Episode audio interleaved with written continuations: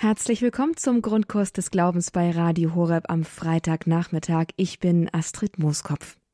In der nächsten Stunde haben Sie die Gelegenheit, Ihre Frage zum Glauben hier loszuwerden. Nicht nur loszuwerden, sondern auch eine gute und weiterhelfende Antwort zu bekommen. Dies ist nämlich unsere allmonatliche Fragestunde mit Pfarrer van Briel. Sie können Ihre Frage zum Glauben stellen und einfach ja, hier ins Gespräch kommen mit Pfarrer van Briel, der uns live zugeschaltet ist und Ihnen Ihre Frage gerne beantwortet. Fragen Sie auch gerne nach, wenn Sie etwas nicht ganz verstanden haben. Sie sind eingeladen, nicht nur für sich Fragen zu stellen, sondern für alle, die hier heute zuhören und möglicherweise ist Ihre Frage auch eine Frage, die jemand anders anderer im Herzen trägt. Die Telefonnummer, unter der Sie ab jetzt anrufen können, ist die 089 517 008 008. 089 517 008 008. Und derweil gebe ich Ihnen gleich einen Tipp mit auf den Weg. Versuchen Sie gleich zu Beginn der Sendung durchzukommen, denn erfahrungsgemäß stapeln sich die Anrufe gegen Ende der Sendung dann immer ziemlich doll und dann können viele nicht mehr drankommen. Also wenn Sie jetzt zeitig zum Hörer greifen, dann haben Sie auch eine gute Chance, hier eine Antwort zu bekommen. 089 517 008 008. Und jetzt freue ich mich, unseren Gast, unseren Live-Gast hier begrüßen zu dürfen, Pfarrer van Briel. Ein ganz herzlichen Gruß nach Hobsten-Halverde. Schön, dass Sie bei uns sind. Ja, ich freue mich auch. Moin, guten Tag zusammen. Grüß Gott. Pfarrer van Briel, wir starten gewöhnlich immer mit einer Einstiegsfrage. Heute haben wir uns sogar gemeinsam auf eine geeinigt und die bezieht sich auf den jetzt vor uns liegenden Sonntag, der letzte Sonntag im Jahreskreis, das Christkönigsfest. Ähm, das Konzept König ist vielleicht nur noch theoretisch und aus Disney-Filmen einem so richtig noch vertraut.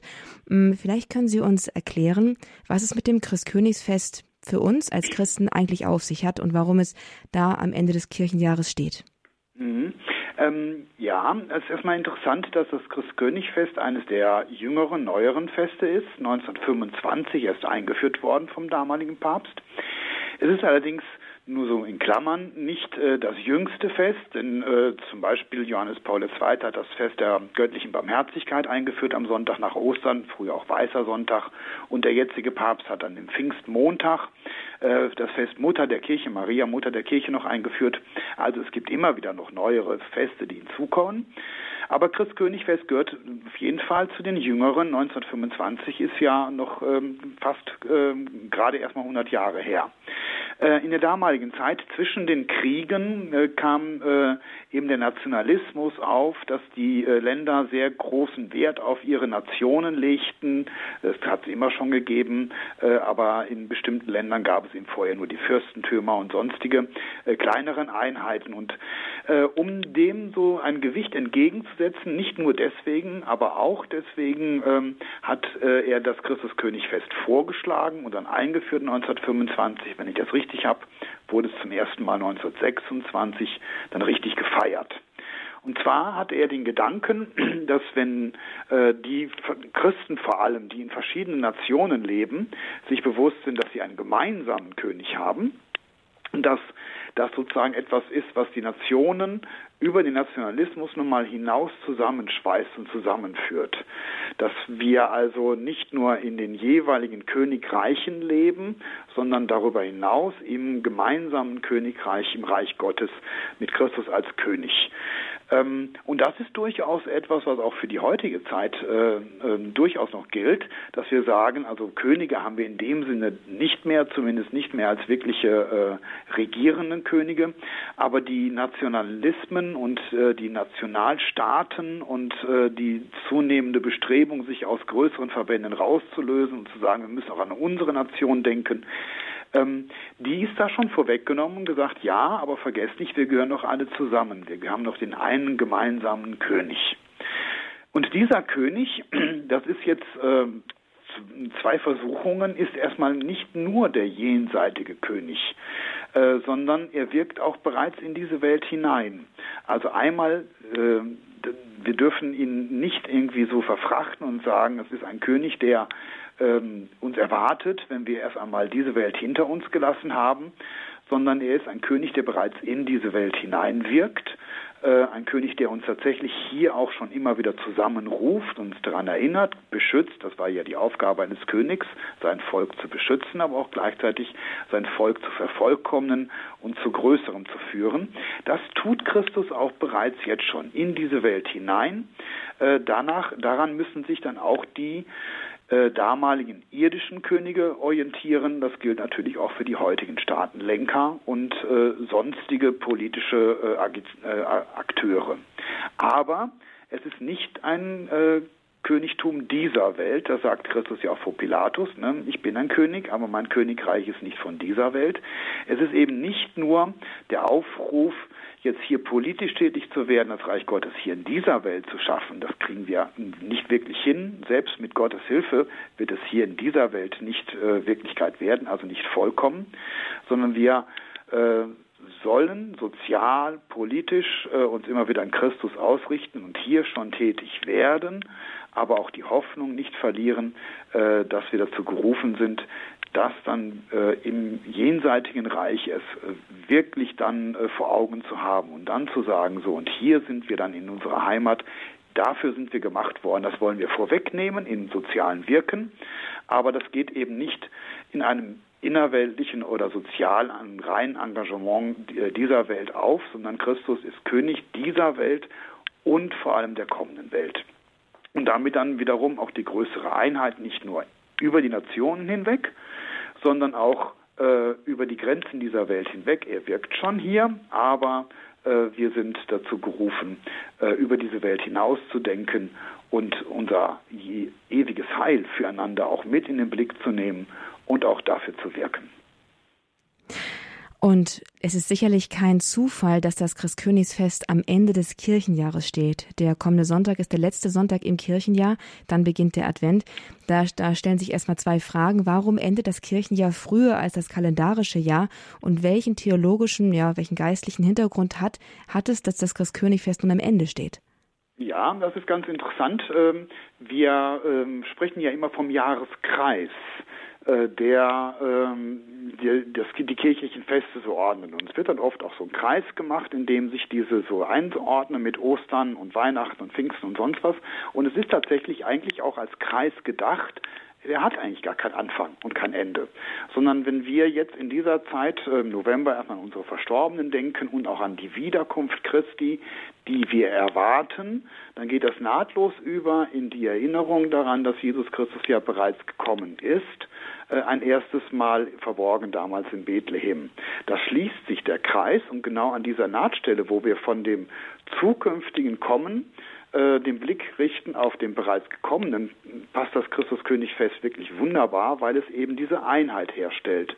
Wir erwarten Christus als den kommenden König, wir erinnern uns aber auch daran, er ist bereits gekommen und bereits wirksam. Und von daher schließt sich dieser Kreis und er ist eigentlich einer, der ohne Anfang und Ende äh, sich äh, immer wieder fortführt. Ähm, wir sprechen trotzdem vom Ende des Kirchenjahres, weil dort an äh, Lesejahre zu Ende gehen. Also im Grunde eigentlich nur die kirchlichen Bücher. Für den Sonntage gibt es ja drei Lesejahr A, B, C und für die Werktage gibt es äh, erstes und zweites Jahr. Ähm, da werden die einen Bücher geschlossen und dann für das nächste Lesejahr die anderen Bücher geöffnet. Aber eigentlich äh, sprechen wir äh, eher davon, dass das Lesejahr zu Ende geht, aber der Jahreskreis sich einfach weiter dreht und äh, in dieser Nahtstelle Christus Königfest wirklich dafür sorgt, dass es nahtlos ineinander übergeht.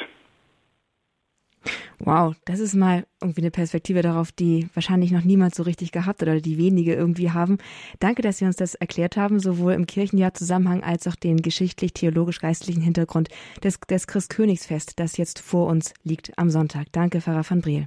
Okay. Hier können Sie jetzt, liebe Zuhörerinnen und Zuhörer, Ihre Frage stellen. Das war der Einstieg und jetzt kommt die Einladung an Sie. 089 517 008 008. Unter dieser Nummer können Sie Ihre Frage zum Glauben an Pfarrer Peter van Breel aus Hopsten-Halverde im Bistum Münster stellen. Er ist uns live zugeschaltet von dort und kommt gerne mit Ihnen ins Gespräch. Wenn es auch etwas heikle Themen sein sollten, denn das kann ja mitunter auch vorkommen bei Glaubensfragen, dann können Sie auch gerne anonym bleiben. Sagen Sie es mir einfach kurz im Vorgespräch, wenn ich mich bei Ihnen melde, dass Sie gerne anonym auf Sendung gehen möchten, dann mache ich das gerne möglich und Sie können Ihre Frage im Schutz der Anonymität stellen. 089 517 008 008. Und jetzt freue ich mich, unseren ersten Gast und einen ersten Anrufer hier begrüßen zu dürfen. Es ist Dr. Gunther Ärmlich aus Dresden. Grüß Gott, Dr. Ärmlich. Ja, grüß Gott. Äh, ich habe folgende Frage, Herr Professor. Ähm, oder die, Im Rosenkranz, dieser Satz, den du, o Jungfrau, im Tempel aufgeopfert hast, ähm, können Sie mir das ein bisschen mehr, mehr erklären, was das äh, was, ähm, was es bedeutet. Mhm. Ja, gerne. Also es gibt ähm, im Judentum äh, zwei Termine im Anschluss an die Geburt. Der erste ist acht Tage, das ist die Beschneidung und äh, die Namensgebung. Äh, das feiern wir acht Tage nach Weihnachten eben am äh, 1. Januar. Das ist damit nicht gemeint, sondern es gab noch den zusätzlichen Gedanken, dass jede männliche Erstgeburt noch äh, ausgelöst werden muss und äh, damit dann ein Opfer dargebracht wird. Das ist 40 Tage nach Ostern. Das feiern wir am 2. Äh, Februar, am Tag Darstellung des Herrn oder früher Maria Lichtmess. Das war also nur bei jeder männlichen Erstgeburt üblich, nicht bei jedem Kind. Und da steckt eben der Gedanke hinter, dass ähm, eigentlich die äh, männlichen Erstgeburten äh, Gott gehören. Sie gehören alleine Gott und für ihn sind sie da. Und ja. sie wurden dann ausgelöst, wo dann gesagt, ja, wir können aber Gott ein Opfer bringen und dann äh, wird er sozusagen für die Welt wieder freigestellt. Ähm, das wäre für Jesus vielleicht gar nicht nötig gewesen, denn äh, er gehört Gott, er ist Gott und äh, er braucht auch nicht für die Welt freigestellt werden, sondern er ist in die Welt gekommen, um die Welt freizustellen. Aber der Gedanke äh, war natürlich äh, für jeden, für jede Geburt erstmal wichtig, ähm, dass äh, sozusagen dann ein anderes Opfer äh, dargebracht wurde und da wird dann berichtet, ähm, dass dann zwei Turteltauben geopfert wurden. Das war sozusagen das Opfer der Ärmsten, die sonst nicht viel haben. Die durften dann auch Turteltauben opfern und dann konnten sie den äh, den, äh, den Täufling, also den äh, Neugeborenen, wieder mit nach Hause nehmen und mussten ihn nicht im Tempel lassen. Ähm, er blieb aber trotzdem als männlicher Erstgeborener ein ähm, besonders von Gott gesegneter und dem Herrn geweihter. Ja, also Sie hatten gemeint Weihnachten, 40 Tage nach Weihnachten. Mhm. Sie hatten Ostern gesagt. Oh, Entschuldigung, habe ich Ostern gesagt, pardon. Ja. ja, nee, Weihnachten. 40 Tage nach. Weihnachten. Ja, vielen dann, Dank, Herr. Ja, der 2. Februar. Pardon. Vielen Dank. Ja, bitte gern. Ein herzlichen Dank, Dr. Ärmlich, für diese super interessante Frage. Ja, das Opfer im Tempel, mit dem die Erstgeborenen ausgelöst wurden, kam schon öfter mal hier aufs Tapet. Danke, dass Sie es hier nochmal eingebracht haben. Jetzt haben wir als nächstes aus Bayreuth Frau Eva Küfner-Büttner hier in der Leitung. Hallo, Frau Küfner-Büttner, herzlich willkommen. Ja, hallo. Herzlich willkommen. Ja, Sie auch. Wie ist Ihre Frage? Ja, äh, die ganze Woche äh, war ja Hezekiel und es war ja Prophet, oder? Ähm, e- Ezechiel, ja, ich hatte es gar nicht verstanden. Ja, Ezechiel ist ein Prophet. Ezechiel. Ja, hm? ja ne? Und wann hat denn der gelebt? Oh, da dürfen Sie mich nicht so ganz genau fragen. Das ist äh, so ein paar, Det also ich habe erstmal ein Problem mit Bibel bin ich nicht ganz so fit und auch Geschichte bin ich nicht ganz so fit. Jahreszahlen kann ich mir ganz schlecht merken. Ähm, so viel ich weiß, hat er ähm, im Vorfeld der babylonischen Gefangenschaft äh, gelebt mhm. und gewirkt. Mhm. Also 600 äh, vor Christus. Mhm. Okay. Und dann hätte ich noch einmal eine Frage, weil es sind ja oft ganz äh, prophetische Worte in die Weite gedacht. Kann man da, also ich denke manchmal, das ist gar nicht so weit weg äh, für die heutige Zeit auch ein bisschen also ja. wenn ich so die Nachrichten höre auf Radio Horeb, wie viele jetzt auf dem Gazastreifen da gestorben sind, so viele Kinder, also da, da könnte ich weinen. Das ist ja ganz schlimm. Ja, also das äh, liegt einmal daran, dass die Probleme der Menschen, der Völker untereinander eigentlich zu allen Zeiten grundlegend die gleichen geblieben sind.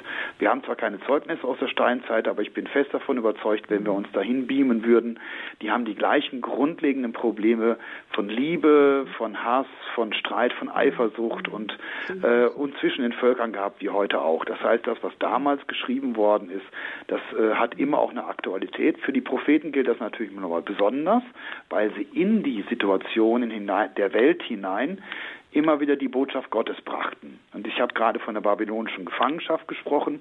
Da gibt es eben äh, die Propheten vorher, die sagen, passt auf, wenn ihr so weitermacht, das nimmt ein schlimmes Ende. Und nach der babylonischen Gefangenschaft, ähm, ihr seid von Gott gesegnet, seht zu, dass ihr nicht wieder zurückfallt. Und in der babylonischen Gefangenschaft, Kopf hoch, ne, äh, ihr seid zwar im Moment ganz unten und ihr seid äh, fern von eurer Heimat, aber Gott hat euch nicht verlassen. Und diese drei Grundbotschaften, die jeweils äh, manchmal sich in, innerhalb eines Propheten mehrfach finden oder äh, einen Propheten zuzuordnen sind, die gelten für uns heute auch. Also Leute, überhebt euch nicht für uns hier in unseren mhm. Ländern. Ne? Äh, wenn ihr so weitermacht, dann wird es euch auch treffen. Äh, Leute, die getroffen sind, gerade in den Krisensituationen, aber manchmal auch ganz persönlich von Krankheit oder Beziehungsverlust, Kopf hoch, Gott hat euch nicht verlassen. Und wenn wir gerettet worden sind, vergesst nicht zu danken. Ähm, das ist nicht einfach nur ein weltliches Geschehen, sondern Gott wirkt in dieser Welt und auch er hat euch befreit. Ja, darauf vertraue ich. Vielen herzlichen Dank Ihnen. Bitte, bitte, gerne. Ist das auch der Unterschied zwischen Weissagung oder ja, Weissagung und Prophetie, dass Weissagung sich auf konkrete zukünftige Ereignisse bezieht und Prophetie eher so eine, ja, ein, ein Grundwirken Gottes in der Welt weiterhin zusagt? Ja, wobei Weissagung müssen wir aufpassen, das geht auch ein bisschen, kleines bisschen in esoterische oder magische hinein. Eigentlich gibt es äh, so ganz klare Weissagungen von Propheten nicht, sondern eher die Engel, die kommen und etwas ankündigen. Äh, das ist schon was anderes, das ist ja Gott persönlich, der spricht. Bei den Propheten ist es oft so, wenn, dann. Ne? Also äh, es wird geschehen, aber nur, wenn ihr euch nicht bekehrt. Oder wenn ihr euch bekehrt, dann äh, kommt eine Verheißung eine echte äh, Weissagung so von wegen äh, noch ein Jahr und es wird geschehen, ist zum Beispiel bei Sarah, wo die Ankündigung der Geburt ähm, äh, von, von Engeln gemacht wird, das ist was anderes, ähm, aber die sind selten. Die Propheten ähm, reden meistens davon, dass sie äh, unter bestimmten Bedingungen ankündigen, dass das und das geschehen wird. Man kann sagen, Weissagungen sind äh, Ankündigungen von echten Geschehen und Prophetien sind immer bedingungsweise Ankündigungen, aber die Propheten erinnern vor allem eben auch an das Wesen Gottes. Vergesst nicht, Gott ist ein eifersüchtiger Gott, Gott ist ein Gott, der euch liebt, Gott lässt euch nicht im Stich. Das sind schon echte Prophetien, das ist wichtig. Und die brauchen wir in der heutigen Zeit auch. Auf jeden Fall. Und da fallen mir zum Beispiel die drei Geheimnisse von Fatima ein. Das dritte Geheimnis ist nicht jetzt in dem Fall jetzt so hart zu, zu verstehen, aber da werden ja auch Sachen vorausgesagt. Ist, fällt das eher unter Weissagung oder unter eher Prophetie? Also wie gesagt, ich würde diese Worte nicht ganz so gegeneinander setzen, ähm, aber bei den von Fatima ist es ja auch sehr bildlich. Das ist ja bei den Propheten im Alten Testament auch, dass man nicht genau weiß, ist es jetzt schon dieses gewesen oder steht das noch aus, das Ereignis? Ähm, deswegen in, in, zweierlei Hinsicht. Also äh, gerade bei Fatima ist es ja auch ähm, passt auf, seht zu, ne, ähm, äh, bekehrt euch, betet, damit das nicht eintrifft. Ähm, ich würde es nicht ganz so sauber trennen zwischen Weissagen und Prophetien. Mhm.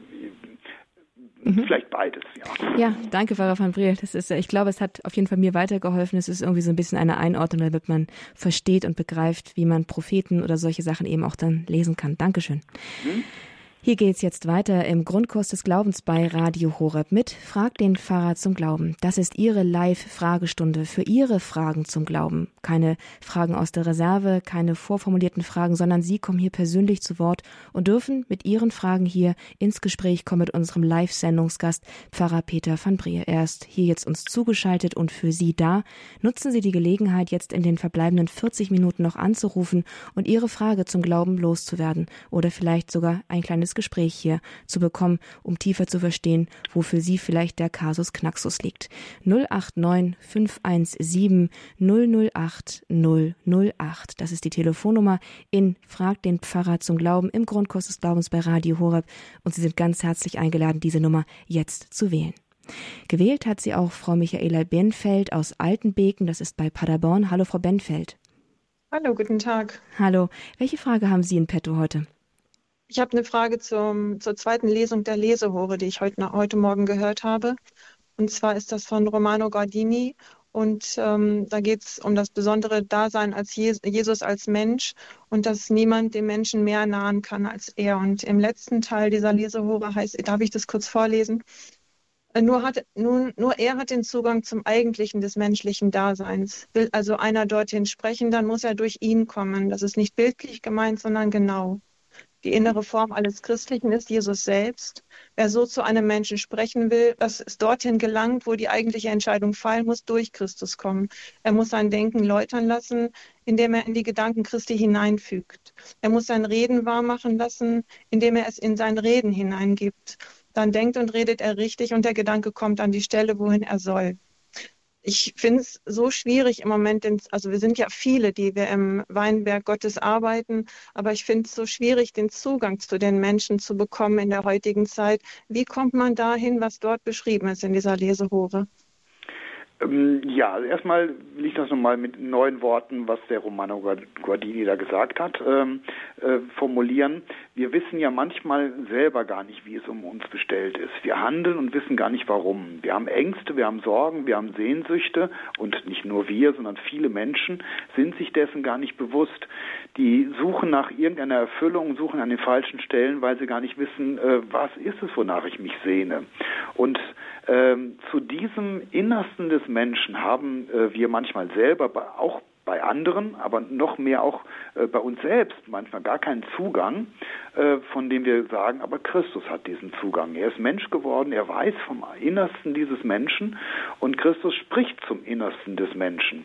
Und deswegen sollen wir versuchen, äh, nicht durch äh, noch bessere Psychologie rauszufinden, wonach sehnt sich der Mensch, sondern darauf zu vertrauen, dass wenn wir die Worte Jesu und das Denken Jesu übernehmen, dass wir dann den Zugang auch haben. Das wäre dann auch die Frage, ähm, natürlich müssen wir herausfinden, was bewegt die Menschen und äh, wo sind deren Sorgen und Ängste.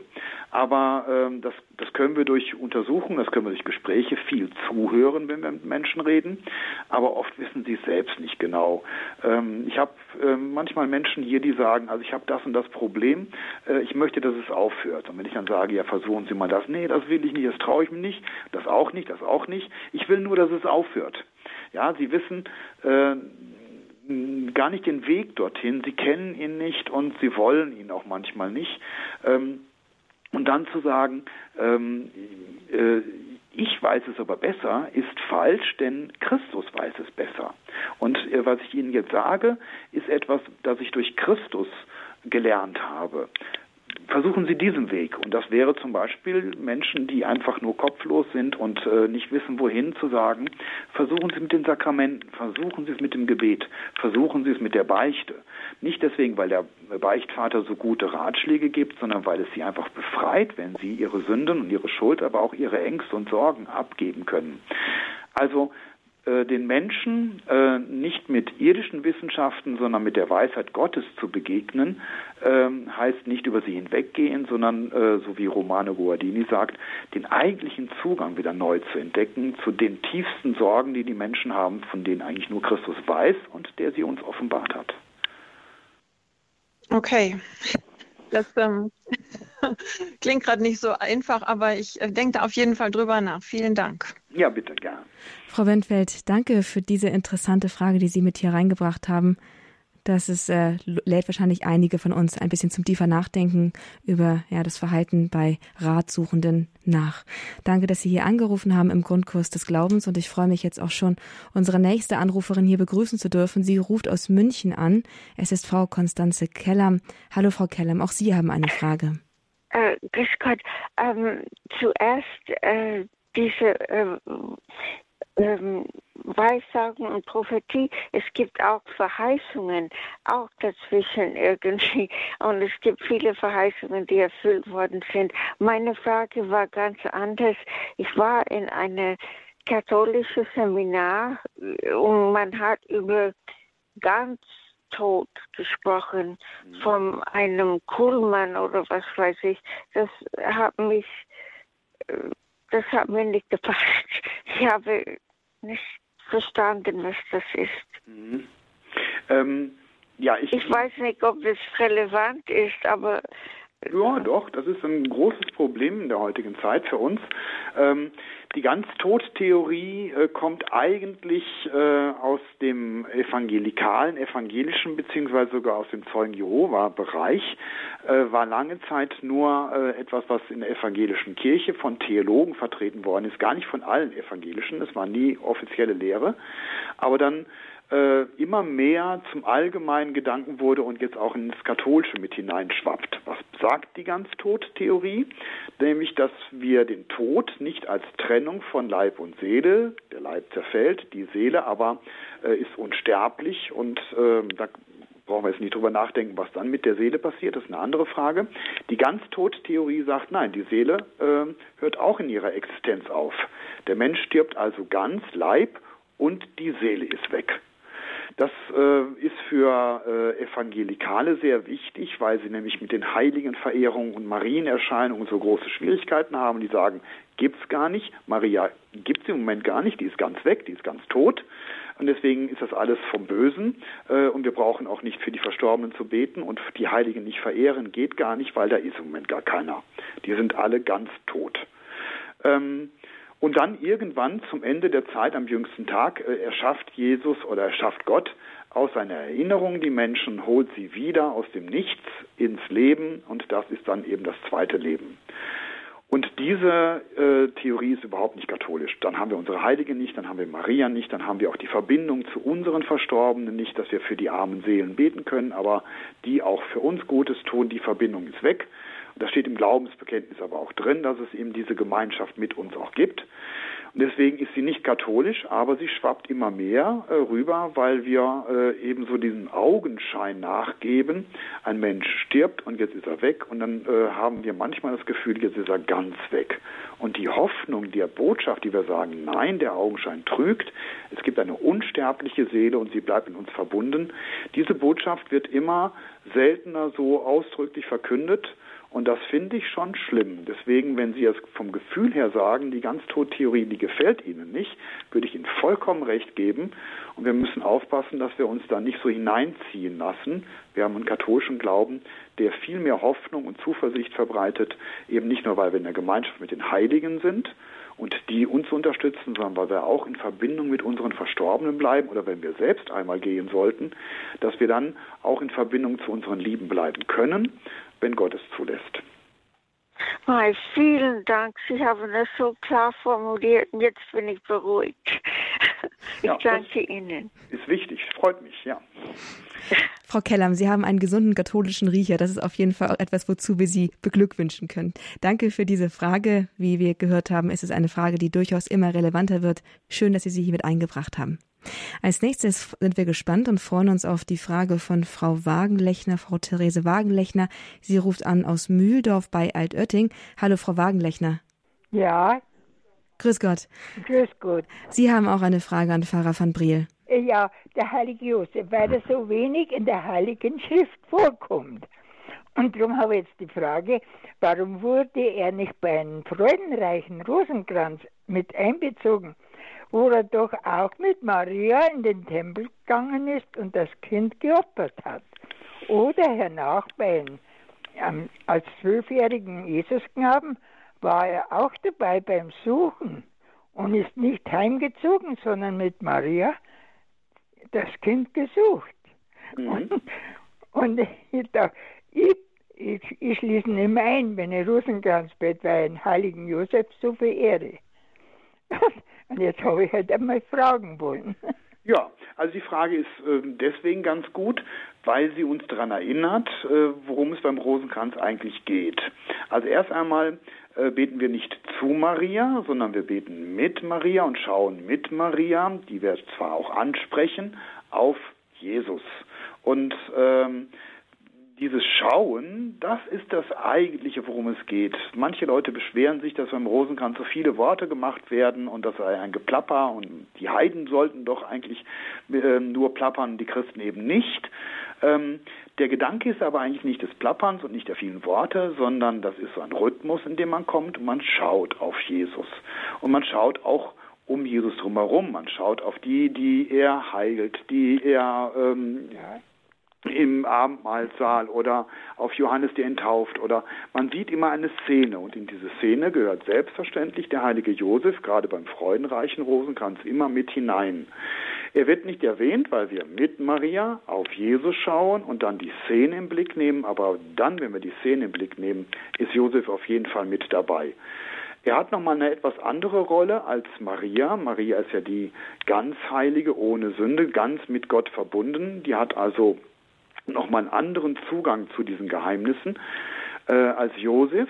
Wir können uns vielleicht sogar vorstellen, dass wir mit Josef äh, sozusagen äh, verbunden sind als diejenigen, die von Maria an die Hand genommen werden, äh, um auf den Herrn zu schauen.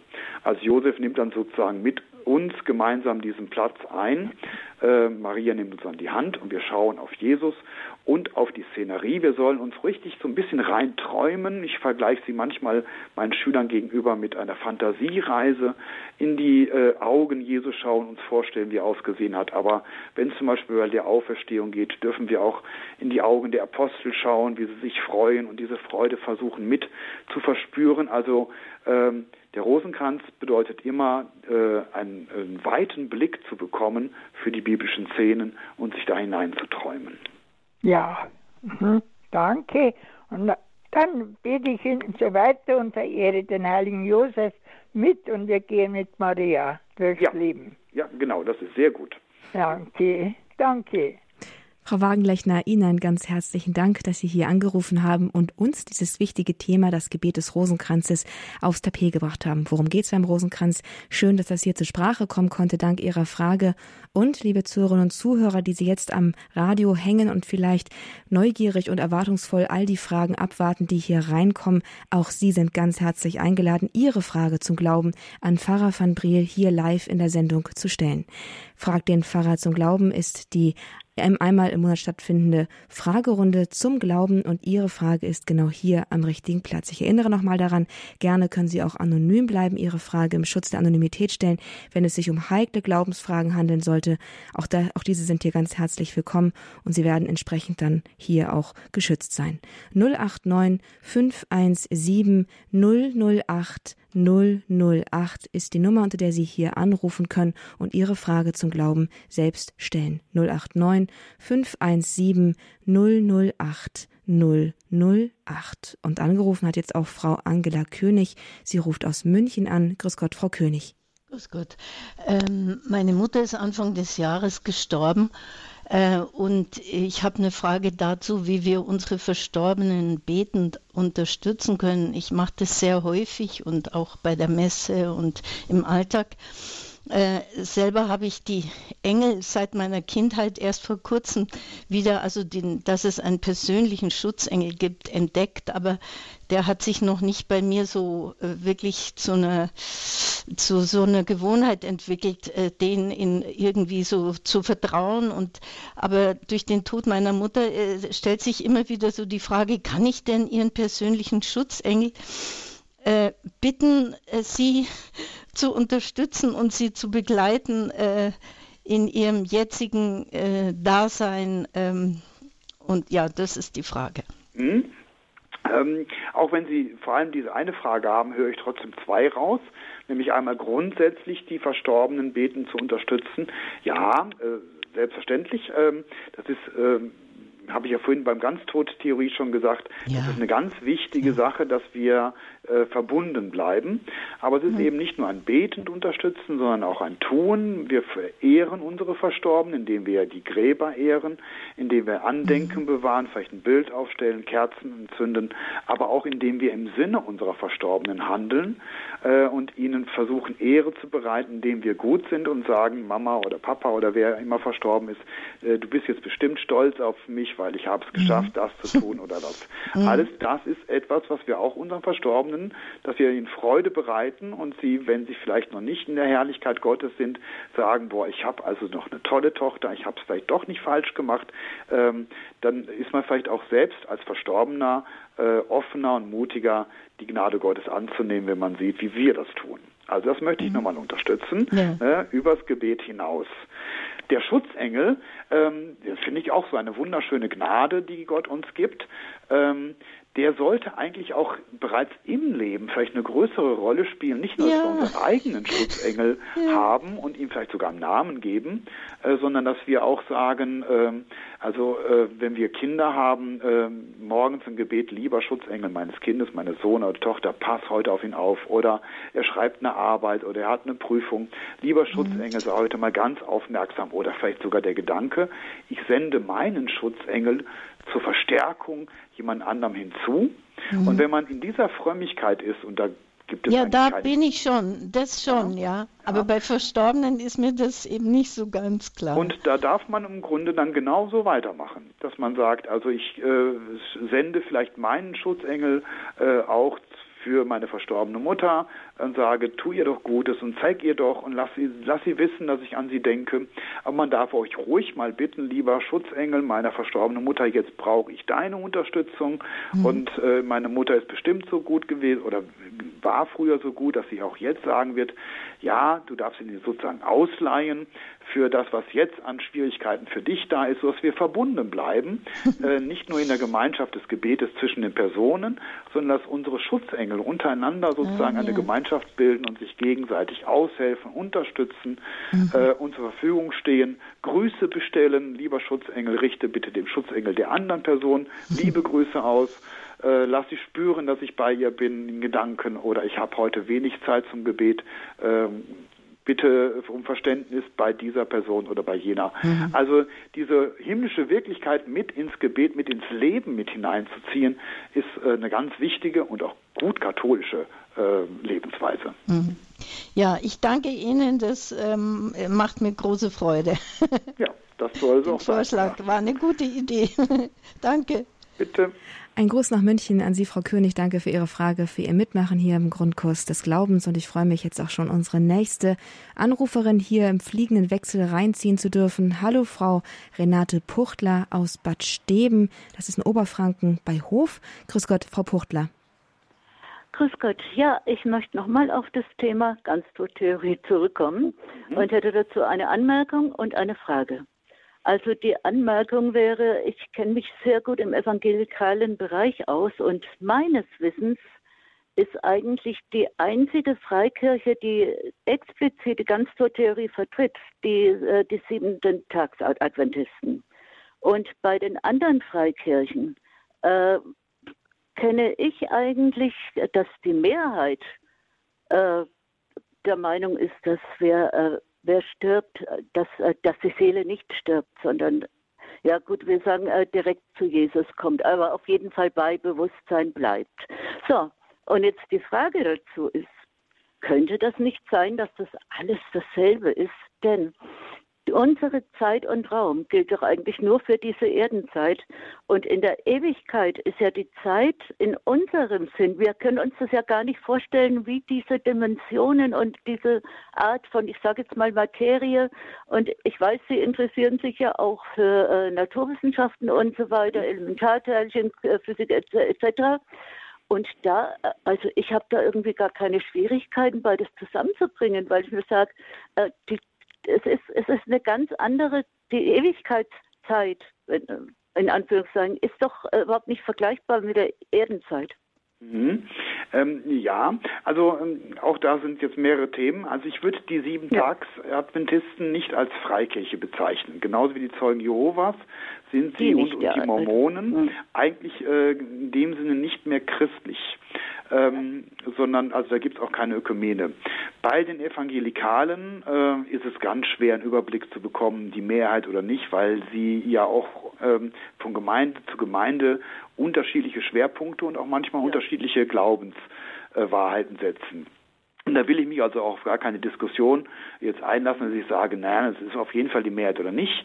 Ähm, ich ja. kenne auf jeden Fall sehr viele evangelikale und auch evangelische Gemeinschaften, die äh, aus dem Grund der Ganztodtheorie eben die Heiligenverehrung und auch die Marienerscheinung ablehnen. Das ist die eine Frage. Die andere Frage ist ähm, Zeit und Raum im Jenseits. Also ähm, es wird auf jeden Fall äh, eine ganz andere Zeit und eine andere Räumlichkeit sein, mhm. ähm, aber es wird keine Zeitlosigkeit sein. Nee, nee. Ähm, die Ewigkeit im Sinne von ähm, das äh, unveränderte Sein jenseits von Zeit und Raum, die ist Gott vorbehalten.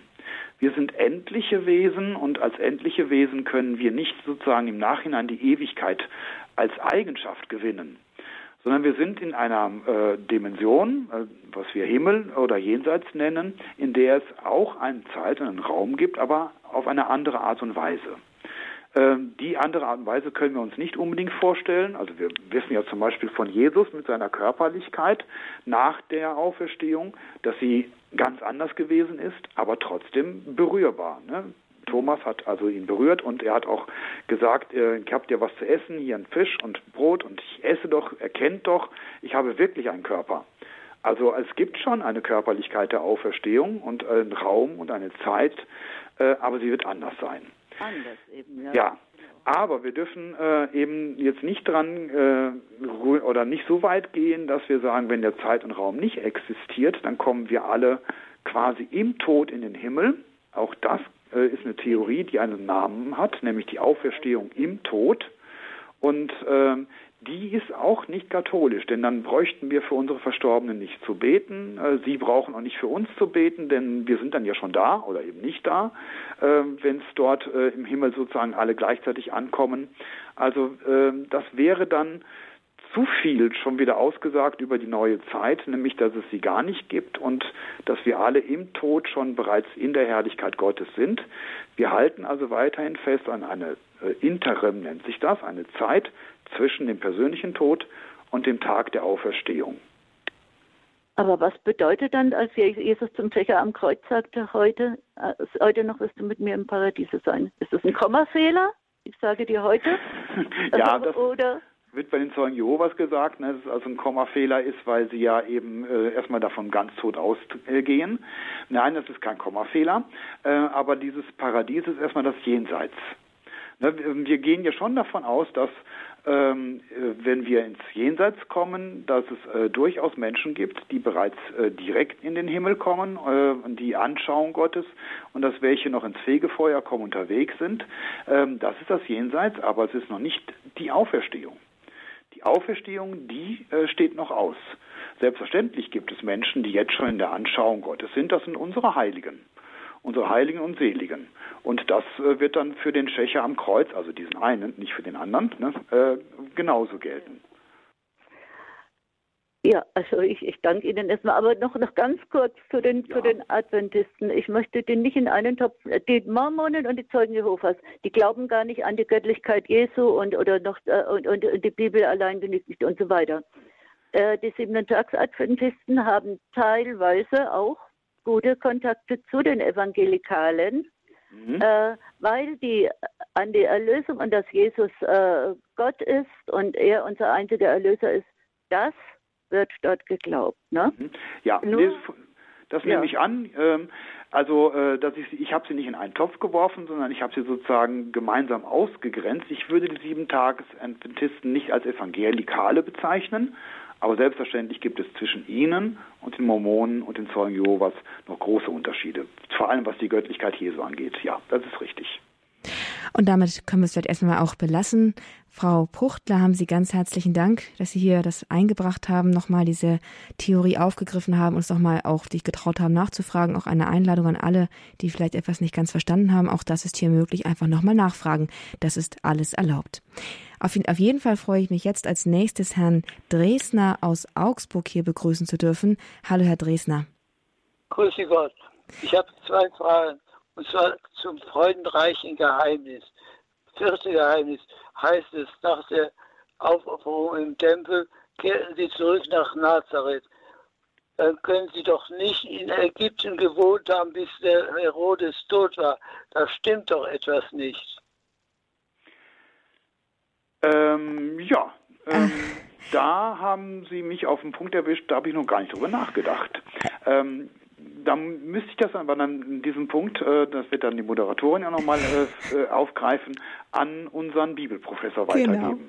Lustigerweise, Herr Dresner, haben Sie nämlich eine Frage hier auch aufgebracht, die bereits eine andere Hörerin schon im Hintergrund gestellt hat. Ich verweise Sie ähnlich wie die Hörerin einfach auf die nächste Woche, wenn dann wieder Fragt den Prof zu Bibel läuft. Da ist die Frage nach der Flucht nach Ägypten schon öfter aufgetaucht und auch mit der zeitlichen Ordnung und so. Und da können Sie einfach in der nächsten Woche dann anrufen. Und ich weiß zufällig ganz genau, dass Professor Reiser eine sehr profunde Antwort darauf hat. Sie haben noch eine, eine zweite Frage, Herr Dresner. Ich habe noch eine Frage. Sie dürfen sie gerne jetzt stellen. Und zwar das fünfte Geheimnis. Wenn ich will, sage ich, Jesus, der sich im Tempel von dir und Josef emanzipiert hat, das war doch die Sache. Jesus hat sich bewusst emanzipiert. Und das war genau, der ist nicht verloren gegangen, sondern er hat sich bewusst getrennt, um zu zeigen, dass er selbstständig denkt und tut. Mhm. Äh, ja, man kann es so deuten, ne, dass es also ein Trennen von äh, der Familie ist, um zu Gott zu gehören. Aber ich glaube, dass es äh, ein ganz wichtiger äh, Moment unseres Glaubens ist, dass wir, wenn wir uns einer bestimmten Sache oder einer bestimmten Person zuwenden, dass es nicht gleichzeitig bedeutet, dass wir uns von anderen abwenden, sondern dieses et-et, das Katholische, sowohl als auch ist eine ganz, ein ganz wichtiger Grundsatz unserer katholischen Kirche und auch äh, in der Frömmigkeit sollen wir es immer im Auge behalten. Jesus wendet sich Gott zu. Ihr wisst doch, dass ich in dem sein muss, was meines Vaters ist. Aber das heißt nicht, dass er sich gleichzeitig aus der Familie ausklingt, sondern er nimmt dann letztlich ja äh, seine Eltern mit, die ihn dann wiederfinden und äh, in, in, dann bleibt er ihnen auch gehorsam. Das heißt, er nimmt seine Familie mit in diesen göttlichen Bereich ähm, er wechselt nicht sozusagen aus der Familie und jetzt lässt er die Familie hinter sich und er emanzipiert sich. Und das ist für unsere Frömmigkeit, wenn wir uns äh, Gott zuwenden, dann sollen wir uns nicht aus zumindest äh, nicht, weil es sündige Strukturen sind, sondern aus Familie, Freundschaft und Beziehungen äh, herausklinken, sondern unsere Familien, Freundschaften, Beziehungen und Vereine äh, mitnehmen in unsere Erkenntnis der Nähe Gottes. Das ist ganz wichtig. Genau. Deswegen bete ich, der sich von dir und Josef emanzipiert hat. Aber das heißt, dass er bleibt in der Familie, aber emanzipiert sich. Und das soll jeder Mensch machen. Jeder Mensch muss diesen Prozess hinter sich bringen, sich von den Eltern emanzipieren. Und das tun einige erst im hohen Alter, wenn überhaupt. Ja, also in gewisser Hinsicht kann ich Ihnen zustimmen. Man soll sich Gott zuwenden, unabhängig von irgendwelchen äh, Gehorsamsstrukturen. Äh, und wenn man Gott dann als das Gut erkannt hat und sich in dem Sinne dann emanzipiert hat, weil man sagt, ich habe eine eigene Meinung, eine eigene Erkenntnis, einen eigenen Willen, den dann aber äh, in den Dienst der Familie wiederum zu stellen und der Eltern, das ist eigentlich das Ideal, ja was ja auch mit den biblischen Texten insofern übereinstimmt, weil da heißt es dann ja auch, und er kehrte mit ihnen nach Nazareth zurück und war ihnen gehorsam. Also insofern entspricht es dann ja auch der biblischen Darstellung. Wir kommen zu unserem nächsten Anrufer. Er ruft an aus Bad Waldsee bei Ravensburg. Es ist Herr Johannes Berake Johannes. Hallo, Herr Johannes. Hallo, Herr, guten Tag. Guten Tag. Ihre Frage zum Herr Pfarrer, ich habe eine Frage über äh, Jungfräulichkeit in dem, in dem Alten Testament. Weil die Maria hat doch gesagt an den Engel, ich, äh, ich kenne doch keinen Mann, keinen Mann. Das heißt, von Anfang an, sie hat Absicht gehabt, einfach ein gottgeweihtes Leben zu, äh, zu leben, ohne mhm. zu heiraten. Mhm. Deswegen, ich wollte fragen, ob überhaupt diese Jungfräulichkeit im Alten Testament für, für, für äh, Maria bekannt war. Also das Alte Testament würde ich jetzt im Moment mal rauslassen, weil das ja eine Frage des Neuen Testaments ist. Ähm, der Engel kommt zu Maria und sie sagt, äh, wie kann es sein, da ich keinen Mann erkenne? Ähm, das bedeutet, sie sagt ja nicht, äh, wie kann es sein, dass ich noch keinen Mann erkenne, sondern sie meint das ja grundsätzlich. Daher hat sich also durchaus die katholische fromme Meinung, das ist kein Dogma, kein Glaubenssatz, aber fromme Meinung gebildet, dass Maria ähm, grundsätzlich jungfräulich leben wollte und vielleicht sogar ein Jungfrauengelübde abgelegt hat. Das weiß man nicht, das kann man sich aber gut vorstellen. Und dieses Jungfrauengelübde Mariens, äh, das vielleicht sogar aus äh, einer Zeit, wo sie als äh, kindliche Jungfrau im Tempel gelebt hat, auch das ist eine fromme Meinung, die es gibt, die sich dann fortsetzt, sodass Josef eben derjenige ist, der nur als Schutzvater für Maria ausgewählt worden ist. Und dann ist die Antwort Mariens natürlich berechtigt, die sagt, wie kann es sein? Ich habe doch oder ich möchte doch jungfräulich leben, wie kann ich dann ein Kind bekommen? Das heißt also, Maria ist nicht nur Jungfrau äh, im Anschluss an die Geburt oder die Empfängnis gewesen, sondern sie war eben auch vorher eine erklärte, willentliche Jungfrau vor der Geburt. Ja, beantwortet das Ihre Frage? Ja, ist ja richtig geantwortet, Herr Pfarrer. Dankeschön nochmals. Das heißt, äh, diese Jungfräulichkeit auf jeden Fall für Maria war ganz bewusst in dem Fall. Wie gesagt, es ist eine fromme Meinung, ein äh, verbreiteter Glaubenssatz und der ist auf jeden Fall in dem Sinne katholisch, dass man ihn äh, übernehmen kann, ohne Angst haben zu müssen, dass es ein Aberglaube ist. Aber er ist nicht gesichert, er ist nicht dogmatisiert. Mhm. Vielen Dank, Herr Pfarrer. Dankeschön nochmal. Okay. Jo, bitte. Danke, Herr Johannes. Und, und Untermauerung dessen, was Pfarrer van Briel gerade gesagt hat, kann ich sogar noch was beisteuern. Äh, Pfarrer Kocher hatte in einer der Mittagsansprachen auch darüber gesprochen, über diese Jungfräulichkeit Mariens und erwähnt, dass es da im Alten Testament in den fünf Büchern Mose, ich bin mir jetzt gerade nicht sicher in welchem, auch diese, also dass es da durchaus diese Passage gibt, wo über die Jungfräulichkeit der Frau gesprochen wird, dass sie ein Gelübde ablegen kann, dass sie zwar dann wieder, das wieder zurückgenommen werden kann von Vater, äh, Schrägstrich Ehemann, aber dass es durchaus etwas ist, was im Alten Testament, im Alten Bund offenbar auch schon geregelt werden musste, weil es eben äh, da auftaucht in den fünf Büchern Mose. Mhm. Genau. Aber das genaueres kann ich jetzt auch nicht dazu beisteuern, nur dass es insofern schon offenbar eine, zumindest eine Tradition da auch gab dann. Genau. Wir haben noch einen Moment Zeit, einen ganz kurzen Moment. Ähm, ich ziehe jetzt noch unseren letzten, unsere letzte Anruferin hier auf Sendung. Es ist Frau Dagmar, Dagmar Büchler aus Bad Abach. Hallo, Frau Büchle. Ihre Frage, Hallo, und, und weil Sie die letzte sind, müssten Sie sich ein bisschen kürzer halten. Ja, grüß Gott, Herr Pfarrer. Ich wollte nur fragen, äh, was damit gemeint ist, wenn man zum Beispiel in diesem sieben Freuden Rosenkranz gebet, äh, betet, den Maria mit Freuden geboren hat. Ob das wirklich Ansicht der Kirche ist, dass Maria mit Freuden geboren hat äh, oder doch unter Schmerzen. Mm, nein, das, also es gibt kein Dogma darüber, aber das ist mhm. schon eine gesicherte theologische Lehre, äh, mhm. aus dem einfachen Grund, dass die Schmerzen der Geburt eine Folge der Sünde sind. Das wissen wir ja aus ja. dem Alten Testament. Ne? Nach mhm. dem Sündenfall, äh, äh, Adam muss also unter äh, Mühen äh, ackern und äh, die Früchte dort ernten und die Frau wird unter Schmerzen gebären, also als Folge des Sündenfalls. Und da wir glauben oder wissen, dass Maria ohne Sünde empfangen ist und also ähm, frei geblieben ist von jeder Sündhaftigkeit, gehen wir auch davon aus, dass die Geburt auch nicht unter Schmerzen stattgefunden hat. Mhm, ähm, und das ist eigentlich äh, gesicherte katholische Lehre.